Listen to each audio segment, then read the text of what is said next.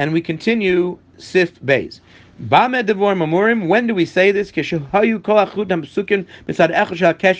only because you know that all the strings that were split were on one side. If they were on two sides, then even if only two of them were completely severed from the eight, one on each side, neither side has or even if the two strings that are severed on one side of the knot, but you weren't careful when you made them, and they you let all four of them be together, all together on one side, shalakesher, you have to be worried now. Maybe the two that are severed, maybe that's actually one string. It was one string from the original four long strings. Im That would mean one entire string is completely severed and there's not Kedei Aniva remaining, then the tzitzis are pasul.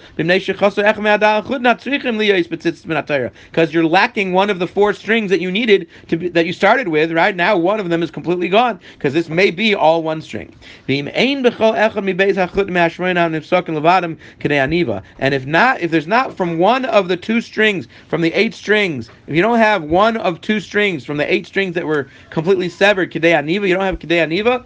Aval im nitzaref mi beis hashiyurim shenishtar But if you combine from the other two remaining ones with these yeh aniva, then there would be kedei aniva. Afilu hachi yesh lifso. It's still pasul. Afal pishim michur ha'orach shenifsak. Even though from one of the strings that was originally long that was severed harei nishtar kedei aniva, there is kedei aniva there. Mikol makam kivin b'chol echam mereish chut zeh shenifsak yitzich chut l'kesher ein bohem kedei aniva since from on all the other ends of these strings that were severed that's coming out out of uh, out of this knot there is not kedei aniva b'kol echad levadai each one individually. Im klal. Then it's like there's no kedei aniva at all.